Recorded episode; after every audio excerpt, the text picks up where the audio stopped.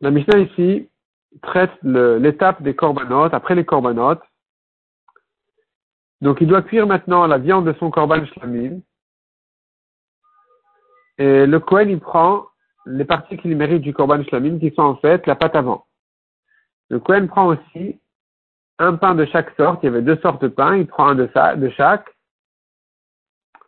Il y avait plusieurs pains de chaque sorte. Il prenait un pain de chaque sorte. Et puis, il fait maintenant la mitzvah noufa, le balancement sur les mains du nazir.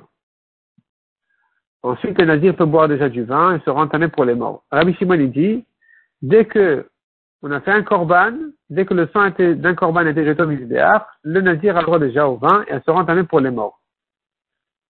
La Gemara ramène une dans une braïta entre Rabbi Eliezer et les Chachamim, qui se base sur un passou qui dit, et ensuite le nazir pourra boire du vin.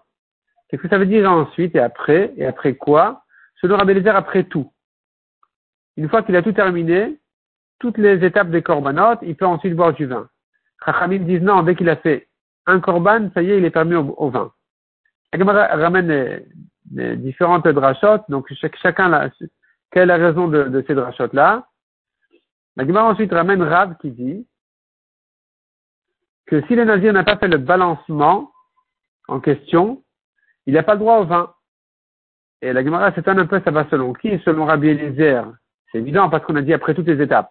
Selon les Chachamim, c'est faux, puisque d'après les Chachamim, dès qu'un korban a été fait, euh, selon les Chachamim, euh, c'est bon, il peut déjà boire du vin dès qu'un korban a été fait, même si c'est pas encore rasé, car même s'il n'a pas fait le balancement.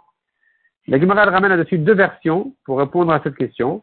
Première version qui vient dire, selon Rabbi Eliezer, qui a dit qu'il faut tout terminer, eh bien, le chidouche, il est de dire que j'aurais pu croire que le balancement n'est pas indispensable, n'est pas obligatoire, puisqu'on est quitte du corban même sans ce balancement.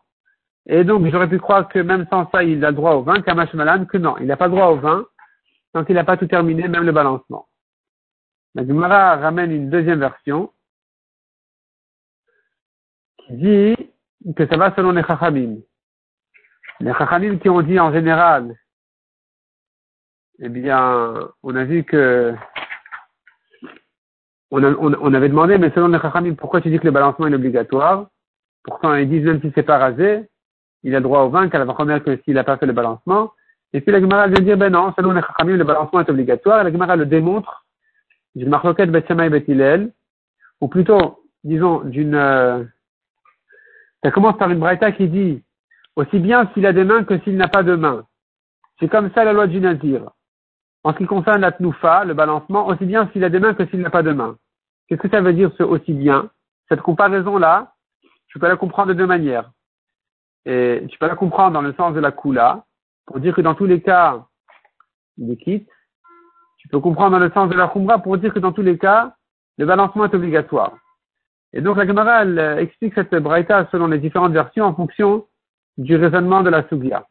La Gemara ramène aussi une discussion entre Bethsama et Bethilel à propos d'un nazir qui n'a pas de cheveux, comment on fait? Ou Bethshamay et Bethilel sont en marloquette là-dessus. Et nous avons une marloquette des Amoraïm. Comment comprendre Bethshamay et Bethilel Est-ce que selon Bethshamay, il n'a pas de solution? Et selon Bethilel, il fait passer un rasoir sur sa tête vide, c'est pas grave ou le contraire, selon Batiama, il fait passer le rasoir sur la tête. Non, selon Batiama, il n'a pas besoin de rien faire, et il est quitte, ça y est. Et selon Batiama, il doit faire passer, mais il ne peut pas, parce qu'il n'a pas de cheveux, donc il n'est pas quitte, il ne peut pas terminer sa nézéro. Mishnah suivante. Si c'est rasé après un korban, il se trouve que le korban, il n'est pas saoul, il n'est pas quitte non plus de la mitzvah de la tiglachat, de, de s'être rasé. Et les corbanotes, les suivants qu'il a fait ensuite, ne sont pas, ne sont pas bons non plus. Si maintenant, il s'est rasé après le Korban Khatat qui a été fait chez l'Olishma, pas en son nom, pas au nom du Korban Khatat, et ensuite, il s'est rasé donc, et ensuite il a fait les autres Korbanot correctement. Eh bien, ici à nouveau, comme on a dit, il n'est pas quitte de rien du tout. Il n'est quitte, de rien.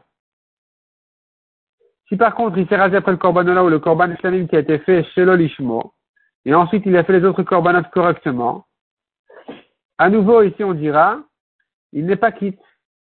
Parce que le korban qui a été fait chez le lishmo, même si c'est pas un korban khatat, où tu dis qu'il est pas soul, c'est un autre korban où tu dis le korban il est caché, mais il n'est pas quitte de sa mitzvah.